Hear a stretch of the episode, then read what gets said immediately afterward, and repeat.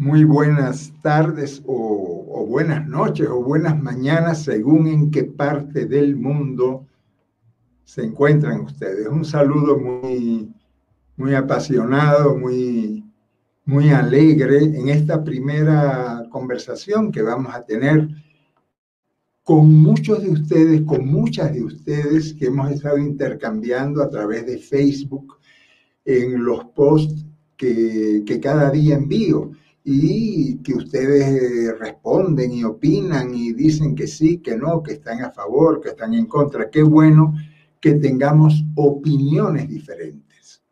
Un saludo muy especial para el movimiento Monseñor Proaño, que está también conectado para la fraternidad de la fraternidad laica, eh, Carlos de Foucault, y para la comunidad de reflexión y espiritualidad ecológica CREE, que también están eh, conectados. Y como digo, para todos, para todas quienes nos intercambiamos a través de los posts de Facebook.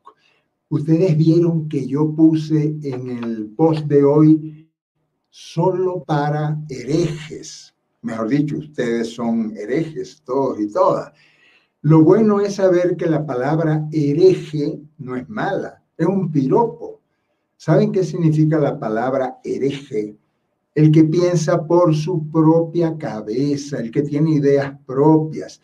Lo contrario de hereje es el dogmático, la dogmática, el que repite lo que le dijeron, el que cree lo que el hereje piensa por su cabeza y el dogmático, la dogmática, obedece.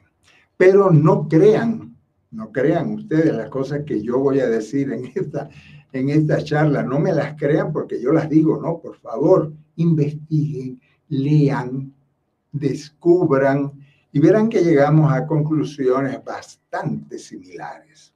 Así que felicidades a todos y a todas las herejes que están hoy eh, conectados y conectadas. Estoy hablando desde Quito, Ecuador, en la mitad del mundo. Esta es la tierra del sol vertical porque estamos en la línea ecuatorial, en la mitad del mundo.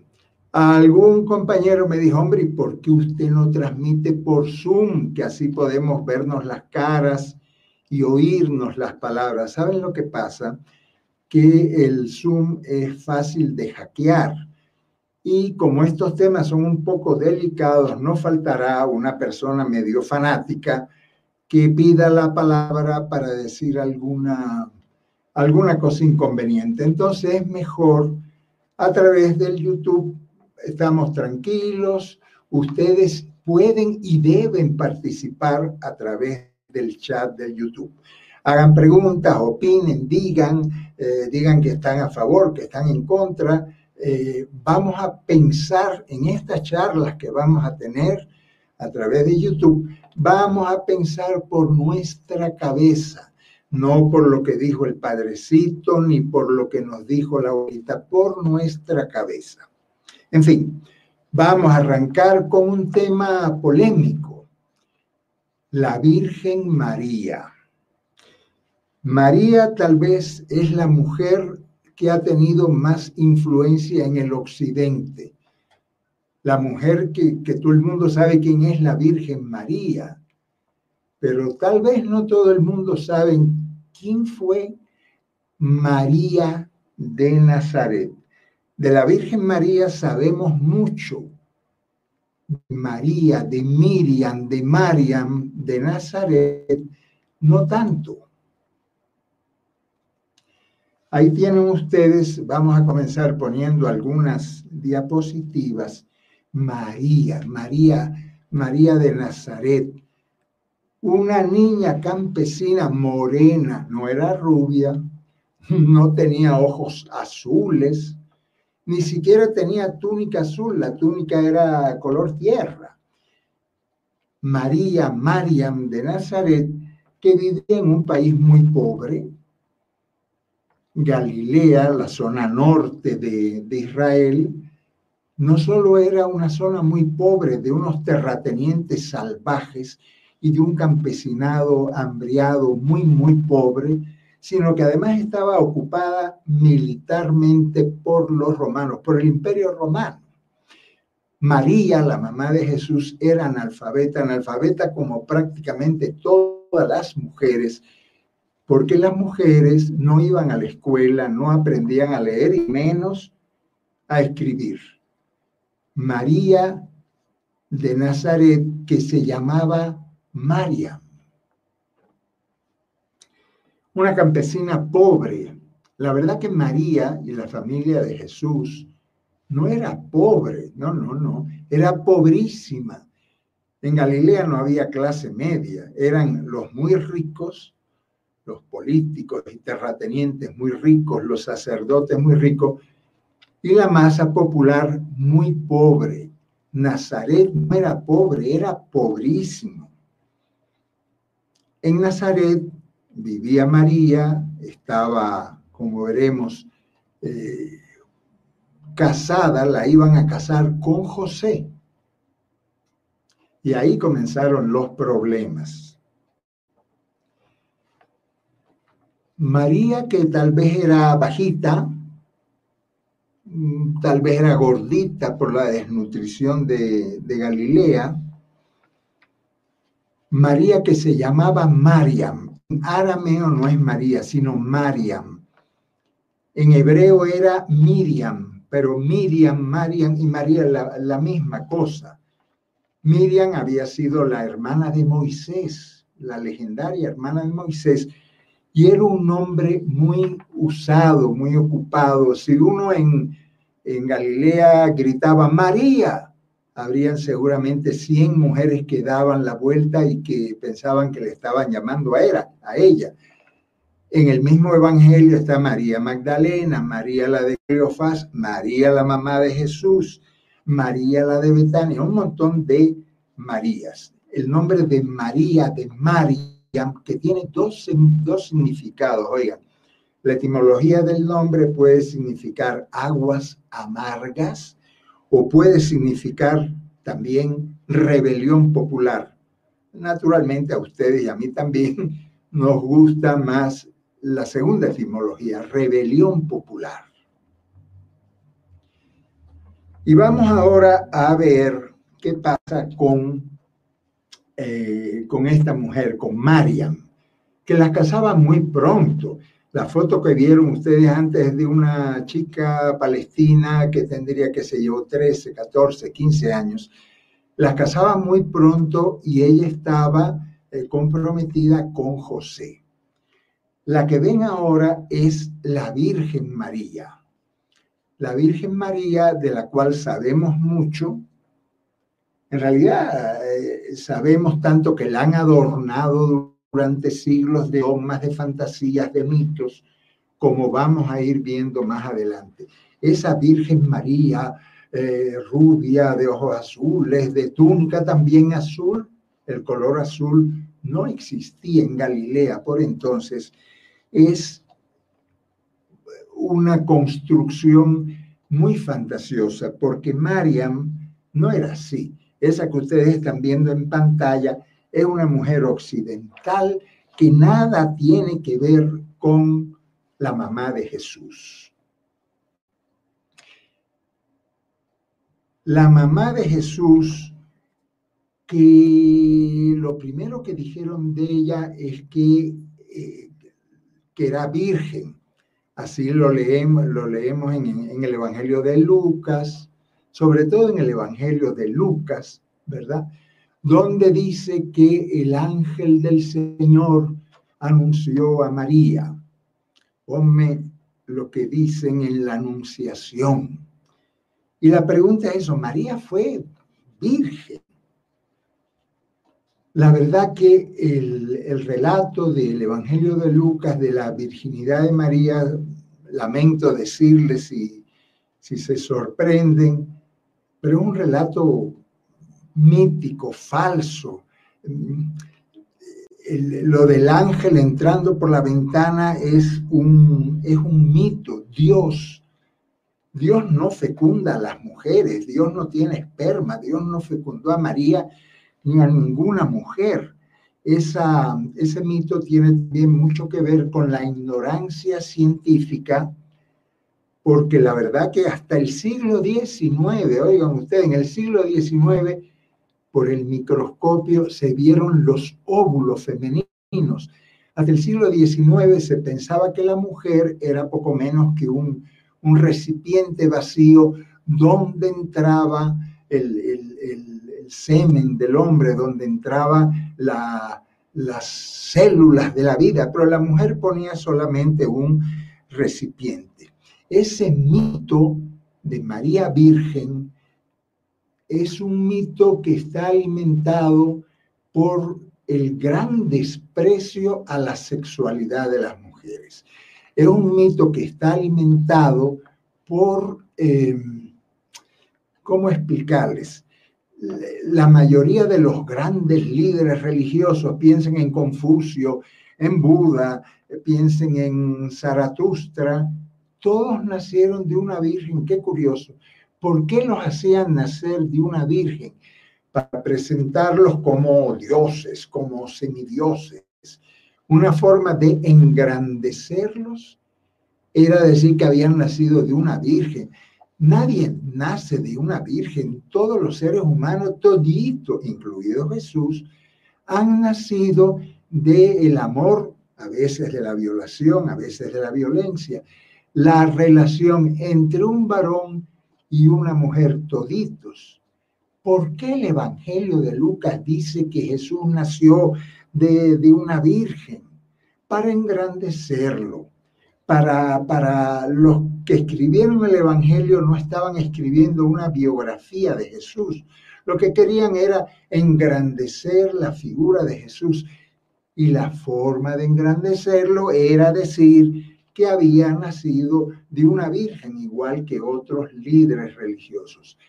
María no fue virgen, Jesús no nació de ninguna virgen. Jesús nació de una mujer, de Mariam, de Nazaret. Pero claro, ahora viene la pregunta. La pregunta es, entonces, ¿quién fue el papá? Si no fue Dios o el Espíritu Santo que entró por una ventana, ¿quién fue el papá? Ese mito, ese mito del relato del ángel que anuncia a María, como digo, es un mito, pero ahora tenemos que hacernos la otra pregunta. ¿Quién fue el papá?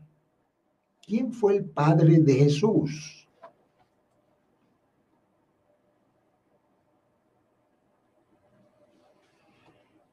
Si María no fue virgen, ¿quién fue el papá? Bueno, una posibilidad es que fuera José, su novio. El Evangelio dice que no, pero, pero tal vez. Otra posibilidad es que fuera un, un vecino de Nazaret que abusó de ella. María quedó como, como madre soltera. Hay otra teoría y es que fue un soldado romano, un famoso llamado Pantera, el latino Celso dijo que sí, que había sido hijo de Pantera. Realmente no tenemos certeza ni de Pantera, ni del vecino, ni de José. No tenemos certeza. Lo de Pantera tiene que ver porque a Jesús a veces lo llamaron bastardo, y bastardo era un insulto, un, un hijo ilegítimo. En realidad, ¿quién fue el padre, el vecino, el, no, perdón, el novio José, el soldado Pantera. Hay que decir que los soldados romanos practicaban el horrendo deporte de violar niñas en Galilea. Era muy, muchas niñas fueron abusadas y violadas y embarazadas por soldados romanos. En realidad, el problema mayor no es quién fue el padre, sino que Jesús nació como nacemos todos los seres humanos y vamos a seguir haciéndonos preguntas. La pregunta siguiente es cómo, cómo dio a luz María, cómo parió María. Los teólogos, hay teologías por ahí que dicen que María que Jesús apareció milagrosamente en el pesebre de Belén, que Jesús nació, eh, que llegó a este mundo como un rayo de luz que atraviesa un cristal sin romperlo ni mancharlo, porque la teología, la mariología llegó a decir que María no solo fue virgen antes del parto, sino que fue virgen el parto y, también después del parto. Pero ¿cómo va a ser eso? ¿Cómo va a ser eso? No, pues María dio a luz como todas las mujeres dan a luz.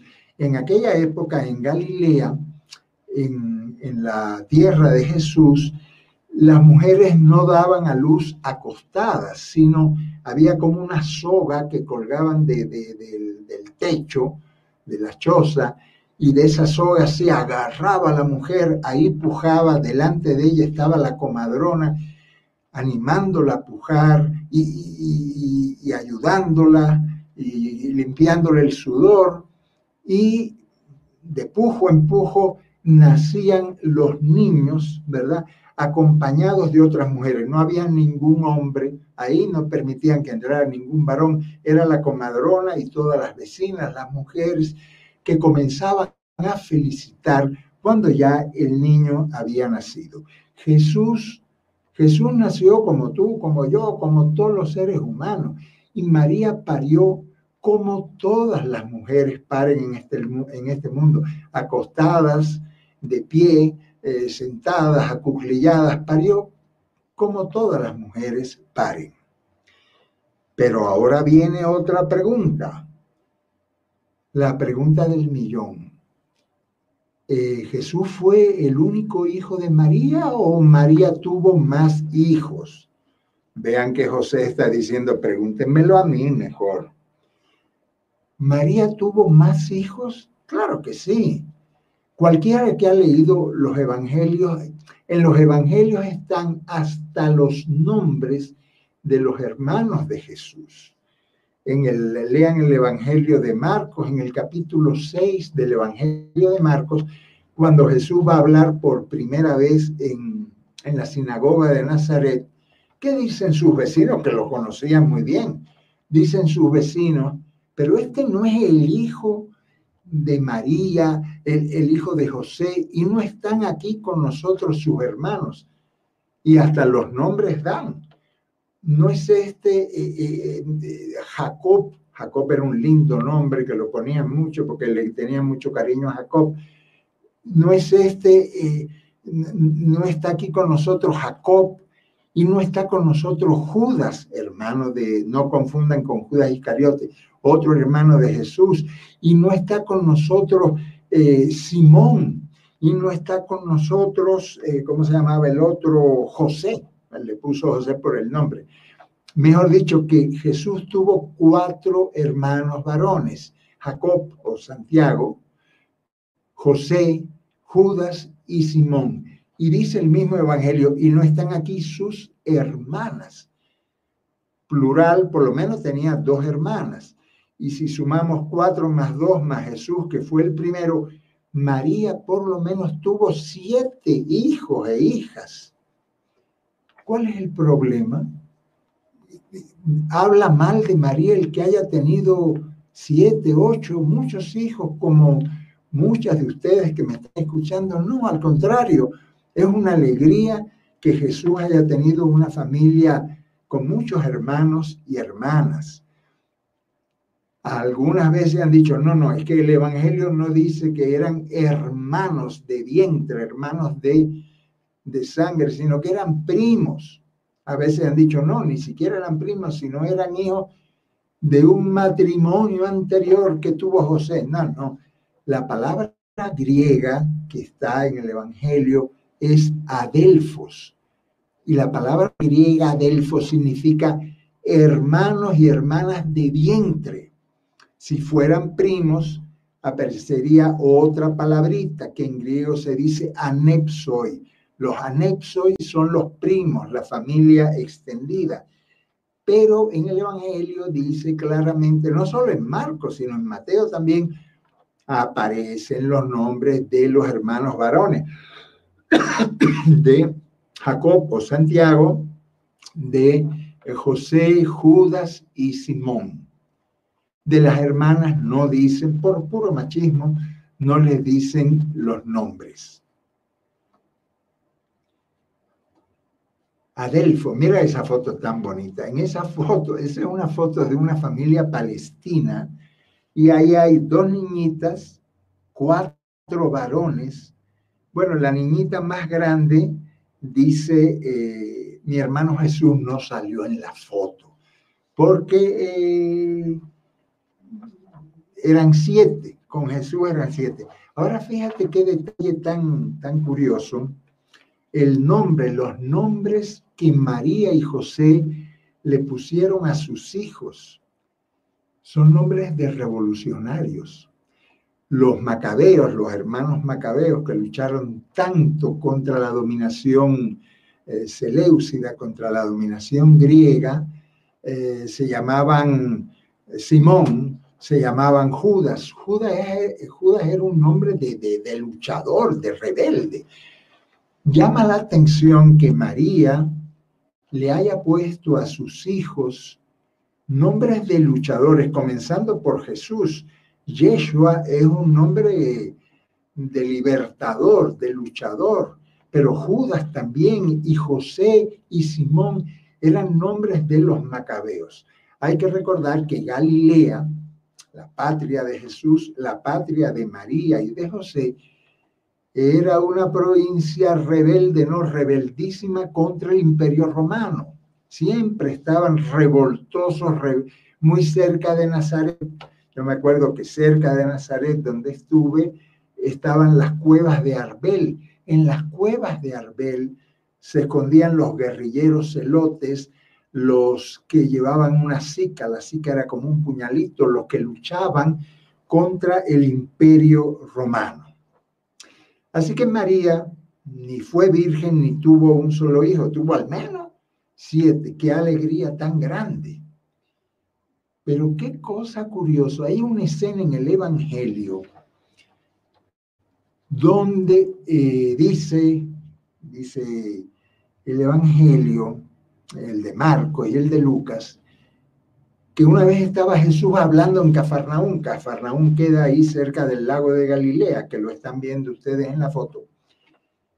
Y María y sus hermanos fueron a buscarlo a Cafarnaún porque pensaban que estaba loco. Pensaban que, que, Jesús estaba loco. Jesús hablando del reino de Dios, un pata en el suelo como Jesús, un, un muerto de hambre como todos ellos, hablando de la justicia del reino de Dios, del año de gracia, de la cancelación de las deudas. Fueron a buscarlo a Cafarnaún para amarrarlo y para llevárselo de regreso a Nazaret. ¿Y qué le dijo Jesús? Le dicen a Jesús, oye, cállate ya, que, ahí está tu mamá y tus hermanos que te andan buscando para llevarte a Nazaret. Y dice Jesús, ¿quién es mi madre? ¿Quiénes son mis hermanos? Esos no, no. Quienes luchan por el reino de Dios, esa es mi madre y mis hermanos y esos son mi, mi familia. Jesús no creía en familias de sangre, Jesús creía en comunidades que luchaban por el reino de Dios. Para María fue un desplante tremendo. María se tuvo que regresar a, Nazaret con los crespos hechos, se tuvo que regresar muy preocupada porque ella no entendía la lucha que estaba llevando adelante su hijo Jesús. Se escandalizó, se escandalizó y, y al principio no entendía nada, pero después, después de esos eh, problemas que tuvo con su hijo Jesús, María fue entendiendo y María fue comprometiéndose y cuando Jesús dice, vamos a Jerusalén a predicar en la capital del imperio, el reino de Dios, ahí ya María estaba sumada al movimiento, convencida. María acompañó a su hijo Jesús en sus últimos momentos, cuando los varones saliendo, salieron corriendo, muertos de miedo. María se quedó al pie de la cruz, se quedó junto a otra María, María Magdalena, de la que vamos a hablar en otra, en conversatorio, la compañera de Jesús, eh, la compañera que recibe a la mamá en su casa y la mamá María recibe a la Magdalena también como compañera de Jesús. María Magdalena y María Mariam de Nazaret, la fueron quienes resucitaron a Jesús. Pero de eso vamos a hablar también en otro momento. Vamos a tener una conversa sobre qué cosa es la resurrección y cómo entender la resurrección. María, Mariam de Nazaret, no se resignó a la muerte de su hijo y lo, lo resucitó, lo resucitó. Y la última pregunta. En, cuando ustedes rezan el Ave María, ¿verdad? Dicen, Santa María, Madre de Dios, ruega por nosotros pecadores. Santa María, Santa María sí, porque todas las madres son santas. Y María fue mamá de Jesús, fue santa. Pero eso de Madre de Dios, ahí sí tenemos un grave problema. ¿Cómo Dios va a tener madre? Porque entonces la madre de María sería la abuelita de Dios. ¿Cómo va a ser eso? ¿Cómo va a ser que María es madre de Dios? ¿Saben ustedes cuándo, cuando inventaron eso? Allá por el siglo IV, en el año 431, en Éfeso, una, una ciudad griega de Éfeso, donde Pablo había formado una comunidad una comunidad cristiana, ahí un obispo, Cirilo de Alejandría, Cirilo de Alejandría, que era un simber, un canalla, Cirilo de Alejandría fue el que ordenó la muerte de Hipatia, la directora de la famosa biblioteca de Alejandría. Este obispo era un arrogante, un prepotente, estaba en un gran pleito con lo que él llamaba herejes, Nestorio, unos herejes ahí.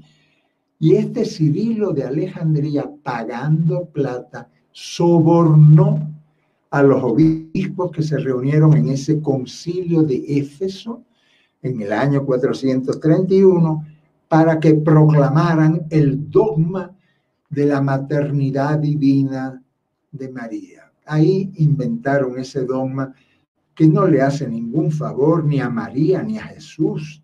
¿Cómo Dios va a tener madre si de Dios no sabemos nada? Si los seres humanos somos tan chiquititos, tan chiquititos, de, Dios no sabemos nada. Menos vamos a poder hablar de la madre de Dios. María fue una una mujer extraordinaria, luchadora, que después de un primer momento de, de mucho problema con su propio hijo, entendió el reino de Dios y se puso a luchar por el reino de Dios. Una mujer extraordinaria, Marian de Nazaret, pero no podemos convertirla en, en, Madre de Dios, en Inmaculada Concepción. De eso vamos a hablar en otro momento, la, que no tuvo pecado original, pero nadie tiene pecado original ni ustedes, ni yo, ni nadie, porque el pecado original no existe. Entonces no tiene sentido decir que María tuvo una concepción sin pecado original, porque el pecado original es un mito hebreo de hace eh, tres mil años. No crean entonces en inmaculadas concepciones ni en asunciones al cielo. María fue una mujer extraordinaria, pero una más una mujer más. Vean esa morenita tan linda, ¿verdad? Que tiene ahí, eh, está rezando el Ave María, Dios te salve María, llena de gracia, llena de gracia como todas las mujeres que han, eh, que han sido madres y las que no han sido madres también, que luchan por un mundo más justo. Fíjate lo que dice esa, esa morena. Por cierto, morena como Marian, porque Marian no fue rubia, fue morena. Vean lo que dice ella. Naciste como nosotras.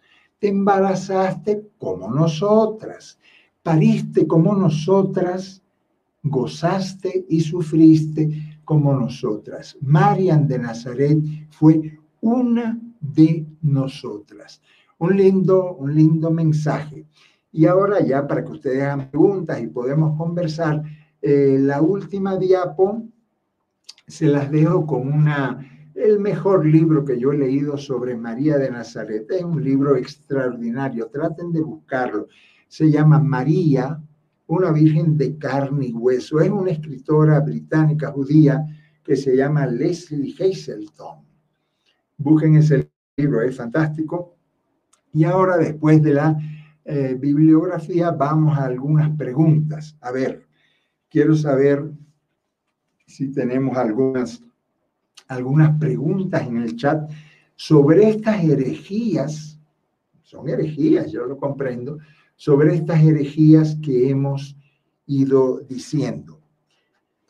Y para conjurar herejías, para que no se pongan nerviosos, vamos a, antes de hasta que ustedes vayan haciendo su pregunta, ¿saben qué vamos a hacer ahora? Una oración.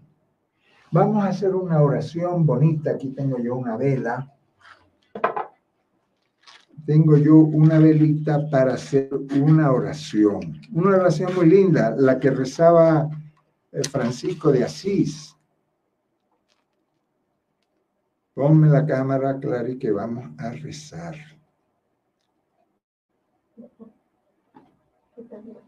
¿Ah? Ahí está, perfecto. Vamos a rezar. ¿Saben qué oración vamos a rezar? Una oración que nos enseñó Francisco de Asís. Vamos a meditar un ratito en silencio para pensar en Dios en Dios que es nuestro Padre y Madre.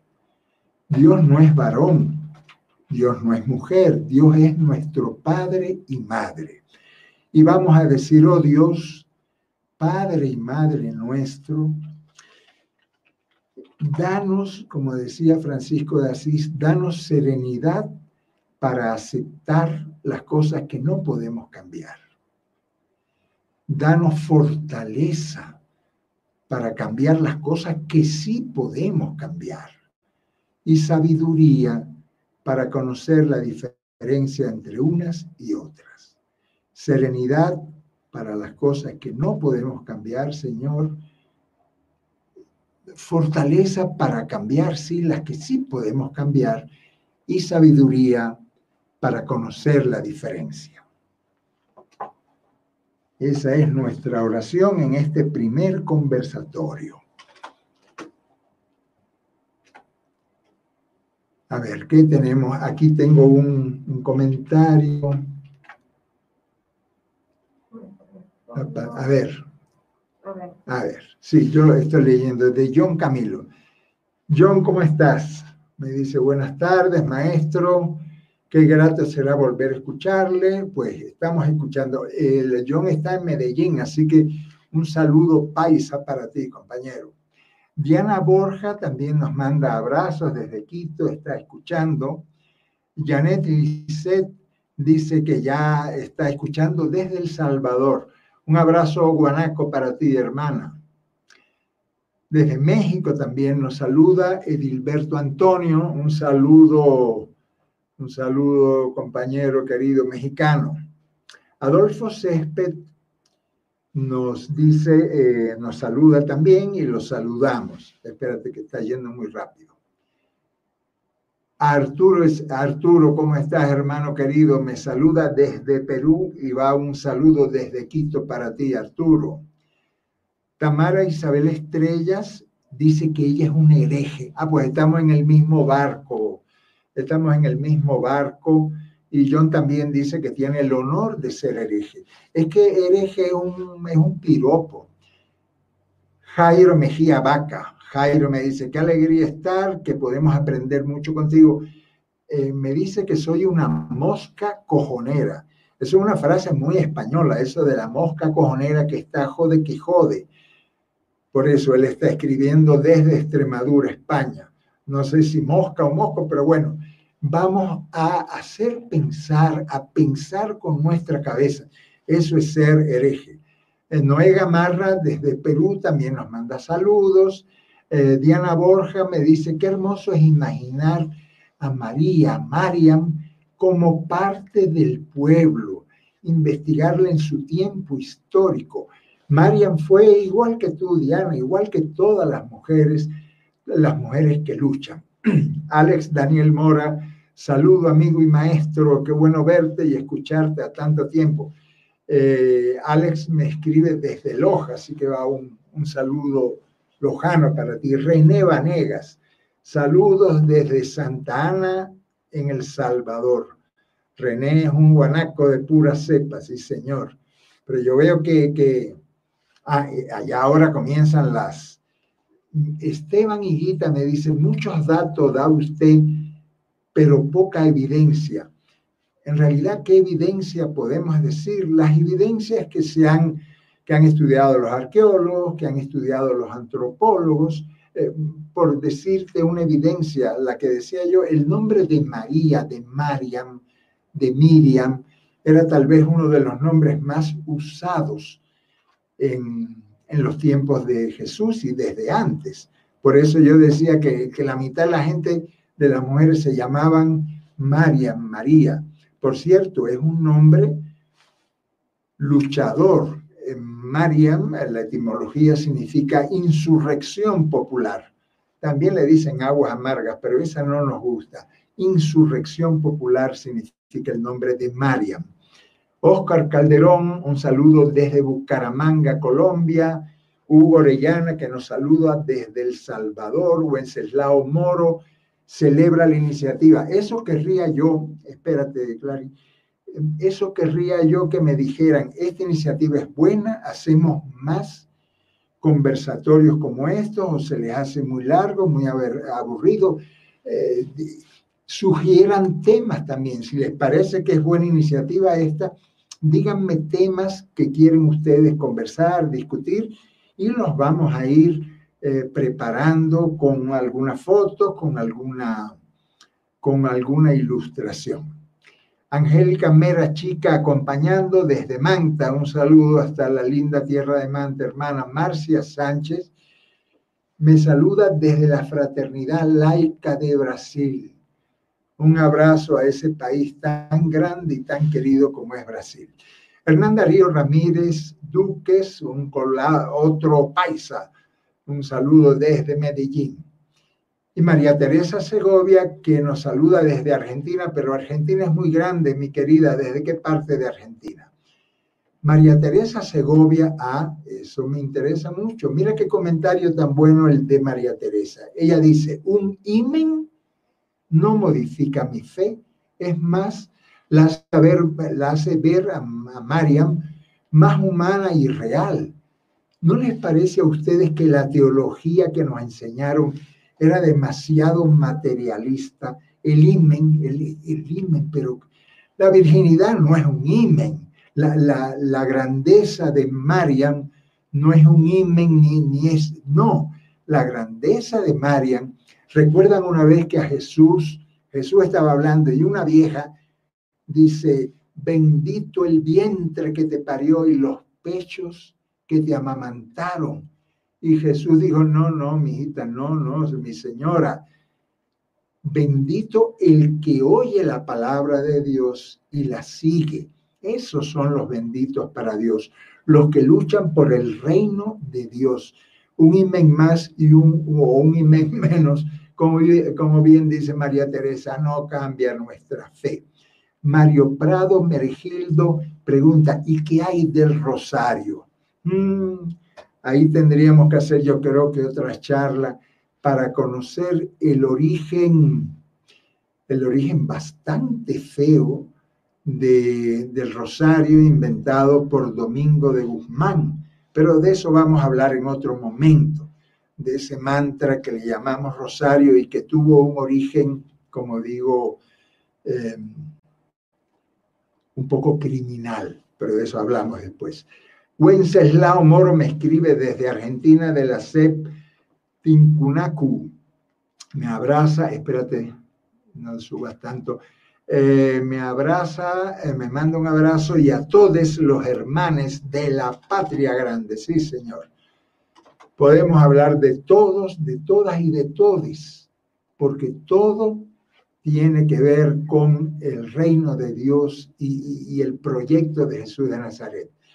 Diana me dice, qué bello asumir la historia como debe ser sin dogmas. Ya pasó el tiempo de los dogmas. Tenemos que ir al pensamiento propio, a la herejía propia, a pensar con nuestra propia cabeza. Tamar Isabel Estrella me dice, ¿en qué fuentes podemos revisar estos datos que desmienten estos dogmas? Muy buena pregunta, Tamara, porque hay que investigar. En el libro que les recomiendo de Leslie Hazelton hay muchísimos datos de lo que, de los que les estoy hablando, pero me disculpan que me recomiende a mí mismo. Entren en la página de radialistas.net, ahí encontrarán una serie que se llama otro Dios es posible. Son 100 entrevistas, algunas se refieren a María, otras a Magdalena, otras a Pedro, otras a Pablo, todas a Jesús. Y eh, en esa serie que se llama Otro Dios es posible, cada capítulo, después de cada capítulo, y son 100, tenemos eh, comentarios, tenemos una bibliografía que pueden eh, que pueden revisar ahí y ahí tienen todas las fuentes y todos los datos posibles. Eh, Eusebio, Arturo Eusebio, un saludo. Arturo dice, ¿cómo nacen las advocaciones y las famosas apariciones marianas? Eso es tema para otra conversación. Las grandes tomaduras de pelo que fue la aparición de Fátima, que fue la aparición de Lourdes, que fue la aparición de Meyuyor, que fue la aparición de Guadalupe. María, Marian de Nazaret, no se le aparece a nadie porque se nos ha aparecido a todos y a todas, porque no hay que verlo materialistamente. Mariam de Nazaret, igual que Pedro, igual que Santiago, igual que la Magdalena, están con nosotros si formamos comunidad. Si formamos comunidad, ellos se aparecen ellas se aparecen, Marian de Nazaret, se nos aparece a nosotros, pero no en un arbolito, ni en una roca, ni en una fuente, por favor. María de Nazaret se nos aparece en el corazón.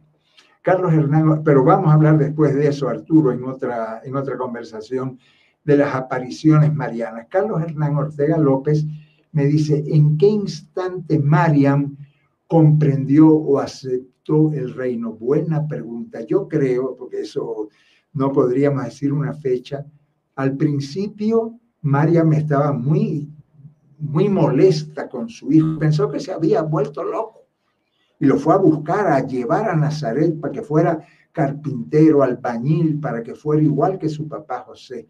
Jesús no se dejó. Jesús no se dejó. Peleó mucho con su mamá. Peleó con su mamá, claro que peleó con su mamá.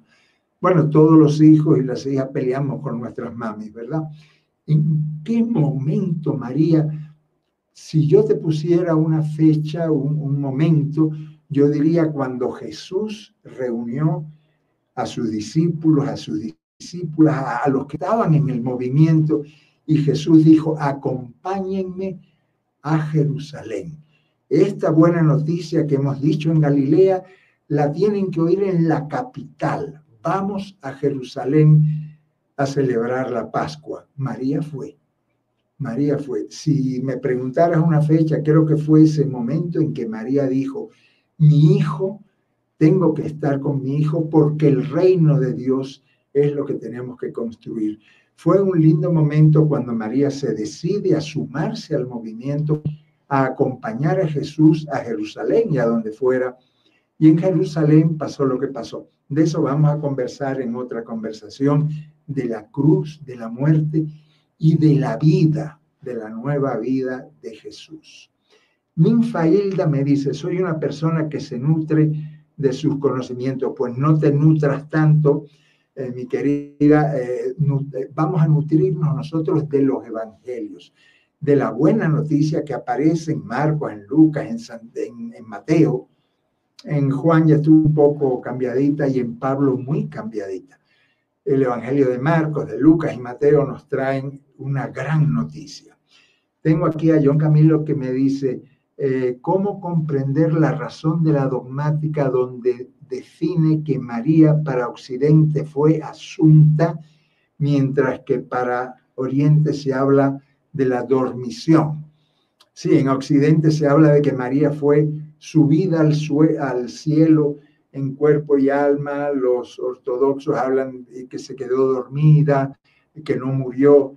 Como ellas decían que María no tenía pecado original y que la muerte es fruto del pecado original, entonces si María no tenía pecado original, entonces María no murió, sino que fue asunta, subida al cielo en cuerpo y alma.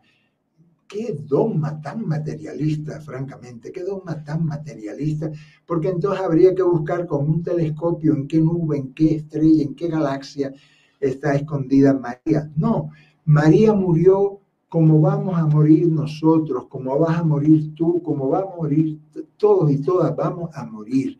Y tenemos la esperanza, creemos que Dios diosa, que nuestro Padre y Madre, ese Dios que es que no es ni varón ni mujer, pero que es diosa y diosa, nos va a resucitar igual que Jesús, igual que a Marian de Nazaret. A ver, tenemos aquí otra. Eh, a ver, levanta, que no la veo. No te preocupes. Tenemos, tenemos un poco de tiempo todavía para eh, conversar, para conversar de algo tan, tan importante como es la mamá de Jesús. Aquí tengo una pregunta, no sé quién la hace, dice, ¿cómo comprender la relación de Asherá y María de Nazaret? ¿Se pueden unificar? A ver, explico. Asherá era la diosa que veneraban en Israel. Es una diosa, Asherá es una diosa babilonia, eh, que le cambiaron el nombre en Israel y le llamaban Asherá cuando María, la mamá de Jesús, vivía, eh, sus paisanos y seguramente ella también le agradecía a Asherá la vida. Pero Asherá es una, una diosa venida de, Mesopotamia, de lo que hoy es Irak e Irán, eh, no tiene nada que ver con Mariam de Nazaret. Mariam no fue una diosa, Mariam fue la mamá de Jesús, fue una mujer como ustedes, ¿verdad? No, no es diosa, no es madre de Dios, no es Inmaculada Concepción. lamento decirles si, si, si les escandalizo a ustedes que María, la mamá de Jesús, fue una mujer extraordinaria, pero igualita que todas ustedes quienes me están escuchando. Entonces, entre Bájenme un poco para leer lo que dice arriba. Eh, entonces, no hay relación ninguna entre la divinidad mesopotámica Ashera y María de Nazaret. ¿ya? Noé Gamarra, eh, Noé Gamarra dice, influenció mucho las mitologías griegas en los evangelios. Sí, no solo las mitologías griegas, las mitologías, por decirte algo, Irán, la mitología de el zoroastrismo, del mitraísmo. El mitraísmo era la religión más extendida en tiempos de Jesús en el siglo I y II. Por ejemplo, la figura de Satanás. Otro día vamos a hablar del diablo, del infierno y de Satanás. Está copiada de la religión de Mitra, de la religión de Zoroastro, que es la religión de Irán. Pero esa religión de Irán se extendió por Grecia desde las conquistas de Alejandro Magno y se extendió por el imperio romano. Los emperadores romanos no eran cristianos, eran de la, de la religión de Mitra, de la religión mitraica. Jorge Elvir me saluda desde Honduras. Saludos catrachos para ti, Jorge. Eduardo Cruz desde Guayaquil, saludos. Carrero. Eh, me dice también que hablan de las apariciones marianas. Habría que hablar mucho de las apariciones marianas. Mencionemos solamente una, la famosa aparición de Fátima. Ustedes saben que la aparición de Fátima, ahí en Portugal, fue una maniobra política frente al comunismo. Acababa de ganar Lenin en, la, en Rusia, en la Unión, lo que se llamó después Unión Soviética. La aparición de Fátima tiene mucho rasgo político y los famosos tres secretos de Fátima son, déjenme decirle, una triple tomadura de pelo. María no se aparece en cuevas ni en arbolito. María está en nuestro corazón. María de Nazaret está en nuestro corazón. Pero de las apariciones, si, si tienen interés, podemos hablar en otro momento. Ninfa Hilda, qué lindo nombre, Ninfa Hilda Ortega, desde Cochabamba. Saludos y gracias por, por compartir. Ninfa, un saludo hasta la yacta, ¿no? René Vanegas me dice que por fin te veo, no sé a quién ve, pero bueno. Ah, porque él está en Zoom y entonces está viendo en Zoom, porque esto se está transmitiendo también por Zoom los eh, hermanos y hermanas de la comunidad de eh, Monseñor Probaño. Desde Chimborazo, Ecuador, nos saludan también.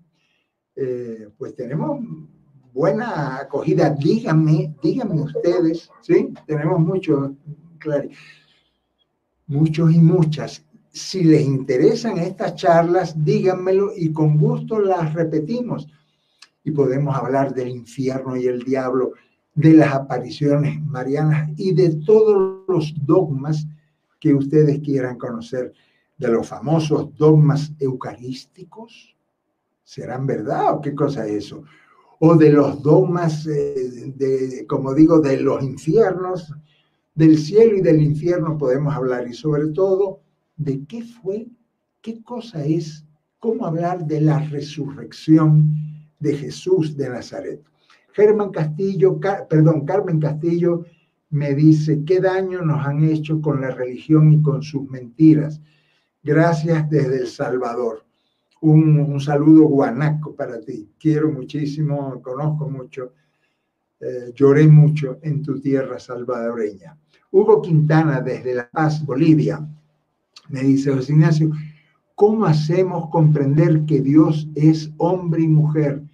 ¿Son solo dos sexos? Ah, qué linda pregunta, hermano querido. Hugo, no, no hay dos sexos. Hay tres, hay cuatro, hay cinco, hay muchos sexos. No existe el diseño original porque Dios, diosa, tiene como hijos y como hijas a los varones, a las mujeres, a los homosexuales, a las lesbianas, a los trans, a las trans, a los queer, a los XXX, todos y todas y todes son hijos de Dios. Jesús decía, en la casa de mi padre, de mi padre y madre, hay mucho espacio. En el corazón de Dios hay espacio para todos, para todas y para todos también. Todo el mundo cabe en el corazón de Dios. Dios no es tacaño, Dios no es intolerante, Dios no cree en esas homofobias ridículas. Entre otras, ¿saben por qué? Porque en todas las especies animales y los seres humanos somos una especie más, una especie animalita, un mamífero más, ¿verdad? También hay, en todas las especies animales hay diferentes orientaciones sexuales. Todas hay que respetarlas, todas las orientaciones. Eh, Tachi, una compañera llamada Tachi, que la conozco bastante, me pregunta, ¿qué es virginidad y qué hace virgen a una persona? Buena pregunta. El problema de la, de la virginidad es que los materialistas, aunque hayan sido muy teólogos, la han reducido al imen, a un pellejito, a una telita que, no tiene ningún valor y ninguna importancia, que le han dado una importancia materialista. ¿Qué es virginidad?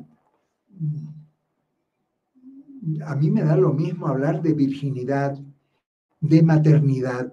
Virgen, la palabra virgen, ¿saben de dónde viene la palabra virgen? De fortaleza.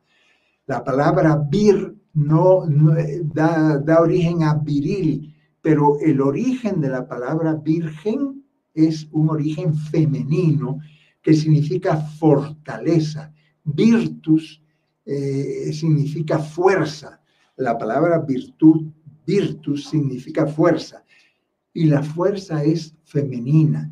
Son las mujeres con esa palabra virgen, pero virgen no por el imen, sino por la fuerza femenina, las que inventaron esa palabra virtud.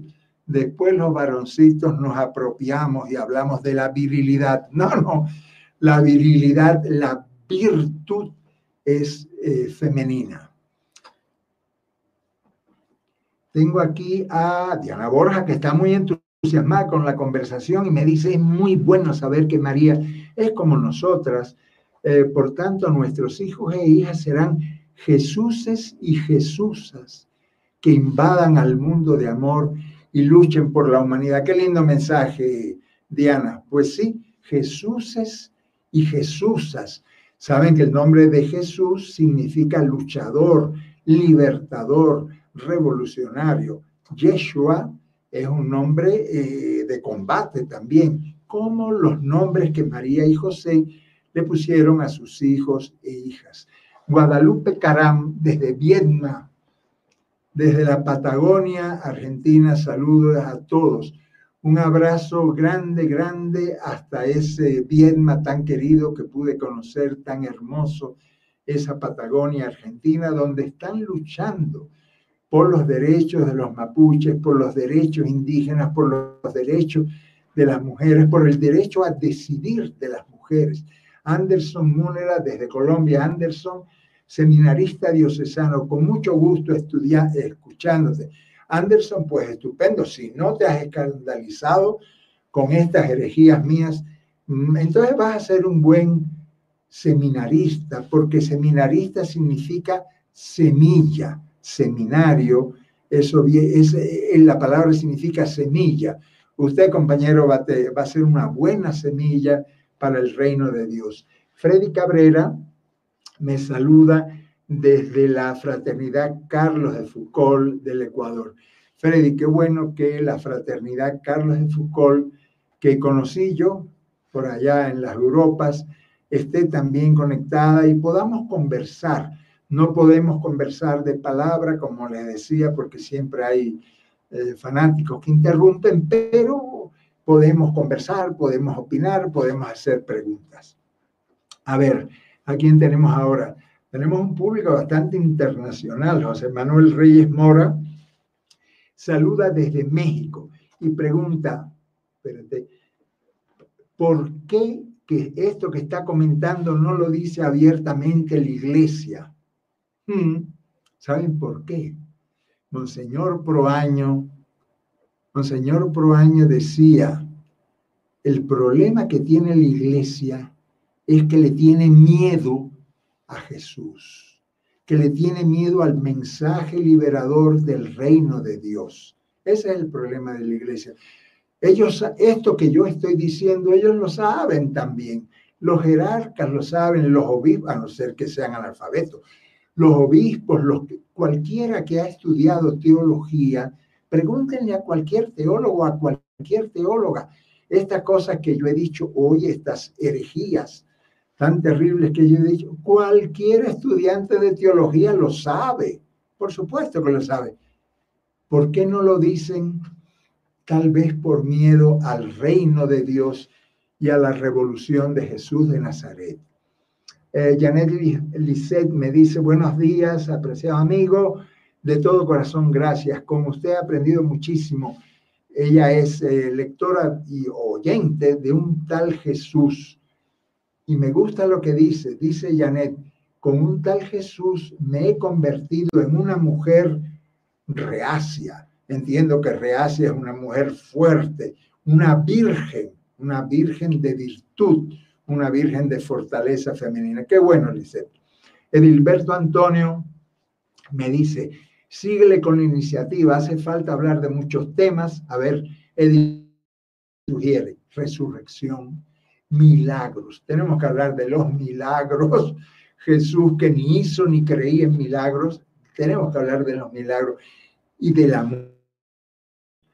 Más bien del asesinato, porque Jesús fue asesinado. ¿Cómo no? Tenemos que hablar de todo eso. Tomo nota, Alberto. ¿eh? Jairo Mejía Vaca me dice, María, una mujer del pueblo, que solo los pobres la entienden en plenitud. Solo te corrijo, dale para abajo un momentico. Em, para, repíteme el nombre. Eh, Jairo. Jairo, solo te corrijo en esto. Solo los pobres y las pobres, porque María fue una mujer muy pobre no era de clase media, ni tenía plata, no, no, María y Jesús y los hermanos de Jesús y las hermanas eran sumamente pobres, no eran clases medieros, no, hombre, no. En Nazaret nadie era clase mediero, eran no crean en esto que yo les estoy diciendo porque yo lo estoy diciendo. No, no, no. Eso sería ser papagayos. Tenemos que leer, tenemos que investigar. Hoy día tenemos tantos caminos para investigar. Pongan en internet cualquiera de, pongan en internet, por ejemplo, Concilio de Éfeso, Cirilo de Alejandría, y van a llevarse algunas sorpresas. ¿Cómo fue que se fabricó ese dogma de Madre de Dios en aquel año 431, en el siglo V? A ver, bueno, John Camilo decía advocaciones, apariciones marianas, cristológicas en las especies. Eh, sí, tomo nota, John, ¿sí? Edilberto Antonio eh, manda saludos a Lisette, que está escuchando y está viendo desde Guadalajara. Necesitamos más voces como la tuya. Invita a Ivonne Guevara. Ivonne Guevara, no sé dónde. Ah, bueno, Ivonne Guevara, la gran teóloga. Ivone Guevara, la gran teóloga feminista brasileña, es amiga. Es amiga más de mi hermana María que de mí, pero ¿sabes cuál fue el privilegio? Que Ivonne Guevara leyó nuestra última serie, que es, oigan el título, Pablo de Tarso, San Pablo Apóstol, el que inventó a Cristo, y María Magdalena, la que conoció a Jesús. Los libretos se los enviamos a un gran teólogo, José María Castillo, en España, que les dio su check, nos hizo una pequeña corrección y le gustó todo lo demás. Y se los mandamos a Ivone Guevara, que los leyó toditos, son 21 libretos, y también nos dio su aprobación. A Ivone Guevara, un, un cariño muy, muy especial. Pero eh, aprovecho para recomendarles en la página de radialistas.net tienen esta serie que se llama San Pablo Apóstol, el que inventó a Cristo, y María Magdalena, la que conoció a Jesús. Ahora seguimos, tenemos un público. Rodrigo Hernández Brenes, ese tema es muy viejo y se ha usado para hacer proselitismo. No sé a qué tema te refieres, Rodrigo, tal vez al de María si es al tema de María, sí, toda la mariología ha servido para, para hacer prosélitos y para eh, hacer, eh, me dice aquí mi, mi, técnica Clara Roballo que tenemos 15 páginas de preguntas. A ver, María, espérate. Vamos a pasar rapidito. Fátima Cabrera, saludamos desde este espacio interreligioso. Patrick eh, Rice de Cava, Argentina. Fabricio Moreno, un abrazo Fabricio, me dice, hay que pensar por la propia cabeza, sentir con el propio corazón y dejarse orientar por el espíritu. Dice que él es un hereje integral del movimiento Leonidas Pro Año. Qué bueno, qué bueno tener muchos herejes y muchas herejes en esta conversación. María es como nuestras mamás, dice Andrés Javier nuestras madres campesinas, obreras, amas de casa, luchadoras, que forman la mitad del mundo construyendo este mundo. Saludos desde Arequipa hasta la ciudad blanca de Arequipa. Un abrazo, Luis Marco Arismendi Escalante. Un saludo desde Sucre, Bolivia, a todos los participantes en especial. Un saludo grande hasta Sucre, hasta la hermosísima Sucre. Mario Mairena me dice, hay relación de la forma en que Zeus bajaba a la tierra y la historia de María, no.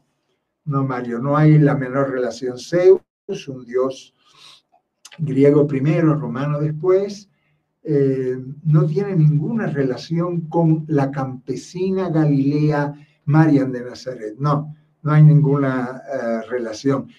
A María la quisieron endiosar, eh, mal favor le hicieron a María, a Jesús y a todos estos santos endiosados. Luis Marco Arismendi Grande me dice, un buen espacio virtual para dialogar y fortalecer la espiritualidad desde los pueblos de Abya Yala.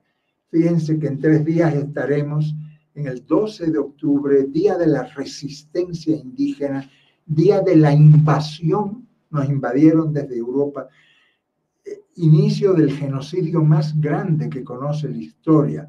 Para todos los hermanos indígenas, para todas las hermanas indígenas, un saludo en vísperas de este Día de la Resistencia Indígena no hay nada que celebrar. Tampoco vamos a llorar. Vamos a seguir resistiendo y defendiendo nuestras lenguas originarias, nuestras culturas que fueron avasalladas desde Europa. Alejandra Brenes me dice, ¿cómo pasó el nombre de Mariam a María? Ah, en, en, hebreo, en arameo, en realidad ni siquiera hay vocales, es M, R, M. Y con M, R, M se forma Miriam, Mariam, Mariam y, muchas combinaciones.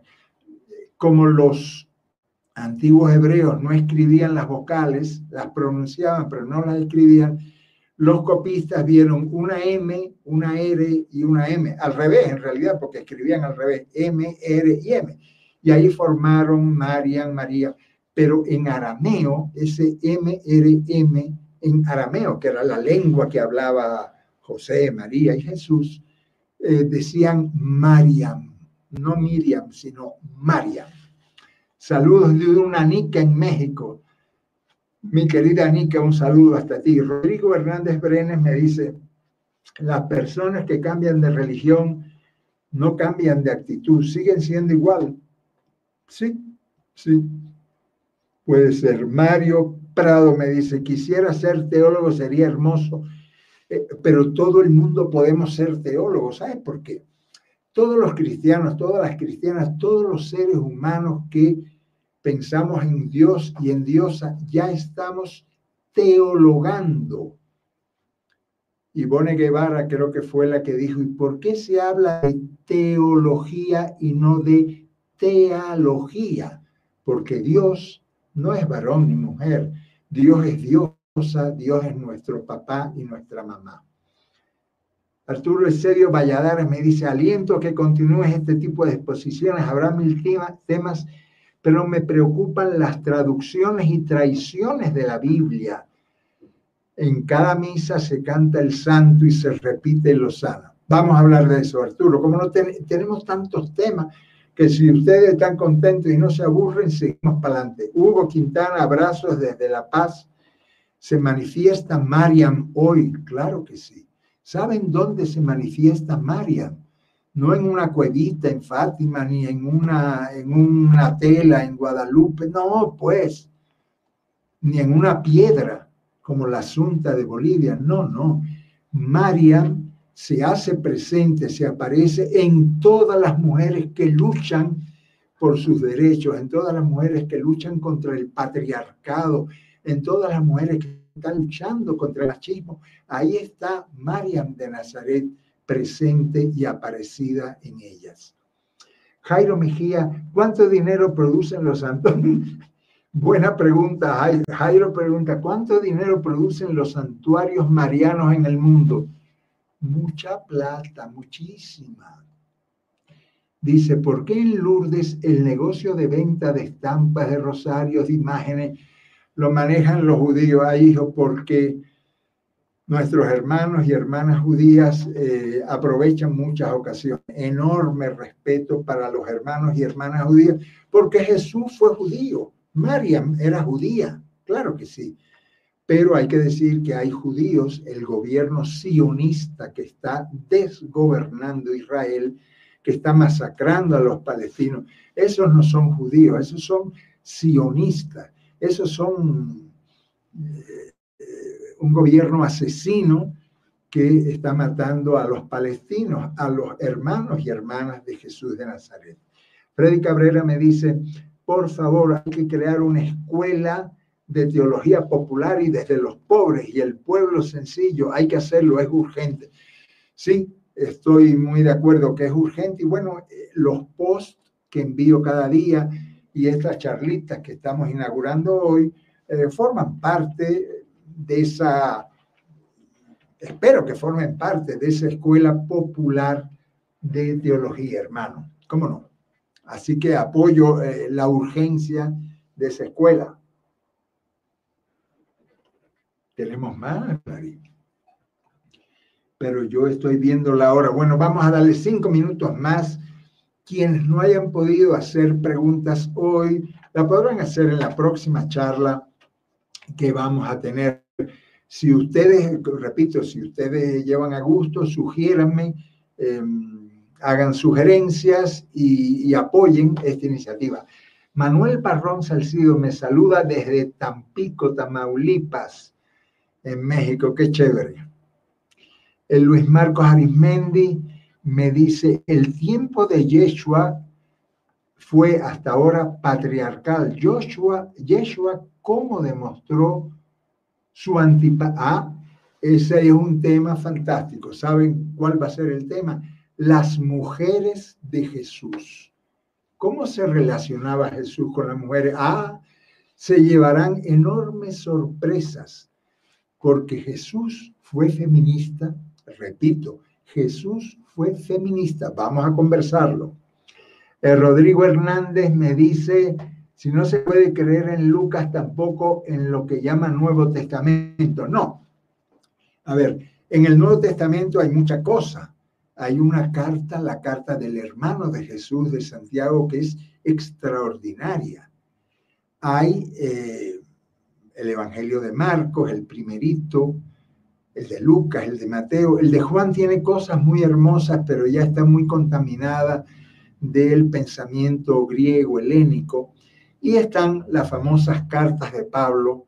Tenemos que hablar en otro momento de este señor, de Pablo de Tarso, que traicionó, repito, que traicionó el mensaje liberador de Jesús de Nazaret.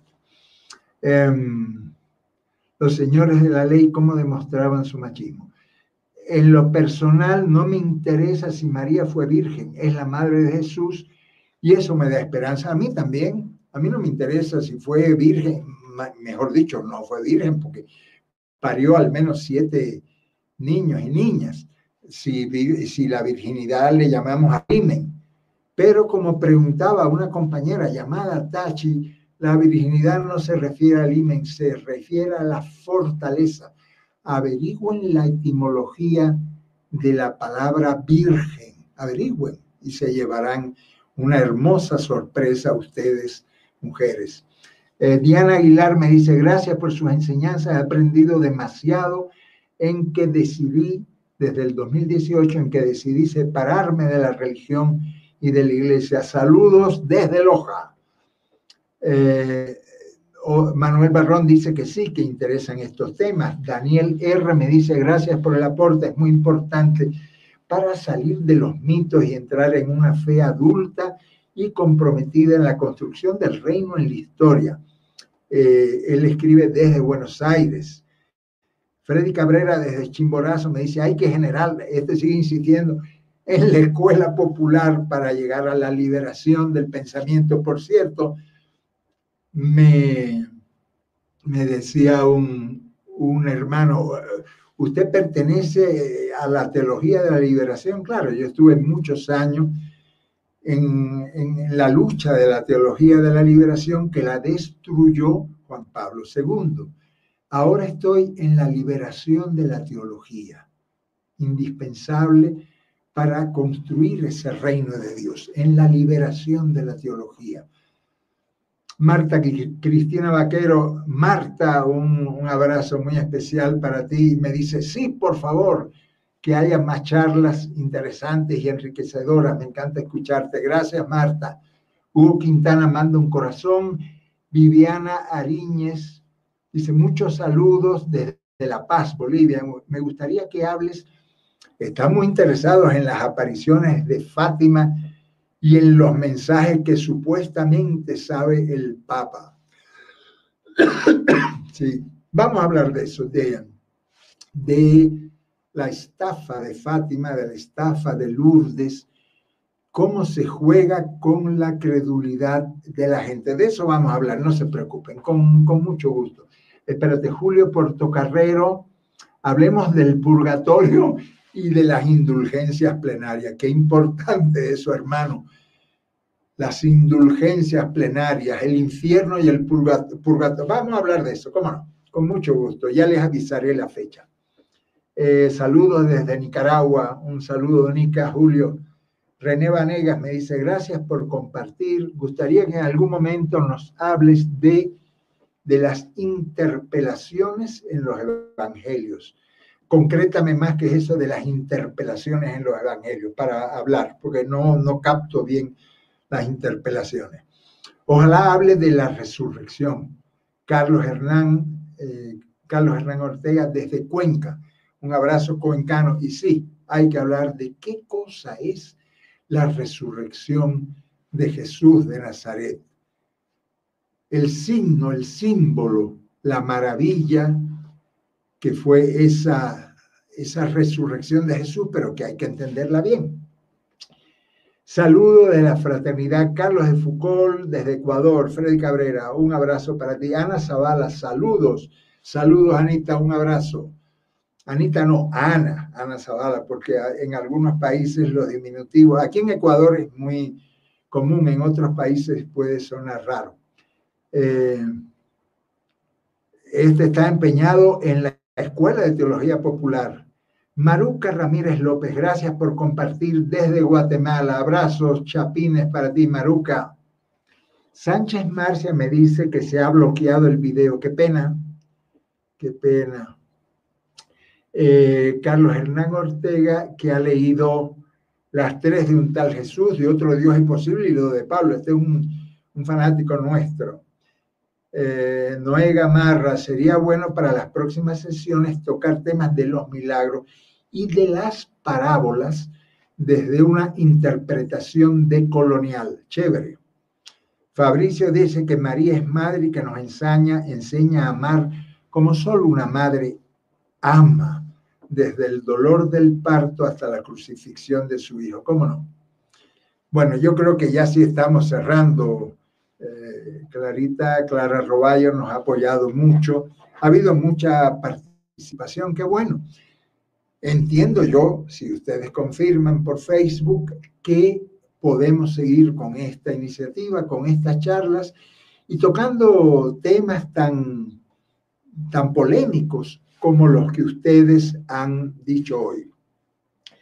Me despido con la vela dándole gracias a nuestro Dios, Padre y Madre nuestro, que nos dará la sabiduría para diferenciar lo que sí podemos cambiar y lo que no podemos cambiar, para tener fortaleza para lo primero y tranquilidad para lo segundo.